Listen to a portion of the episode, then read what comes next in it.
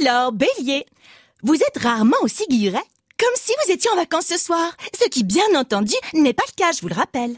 Taureau, vous faites preuve de compréhension et c'est bien compréhensible. Gémeaux, certains veulent se mêler de vos histoires de cœur et vous avez bien envie de leur demander de se mêler de leurs oignons. Cancer, petite remise en question. Vous avez besoin d'être rassuré. Eh ben, je vous rassure alors, si ça vous rassure.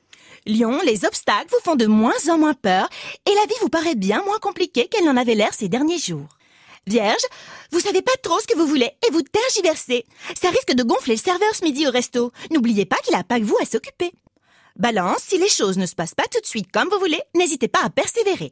Scorpion, on vous a rarement trouvé aussi séduisant. Franchement, si j'étais pas avec Nono, je me laisserais bien tenter.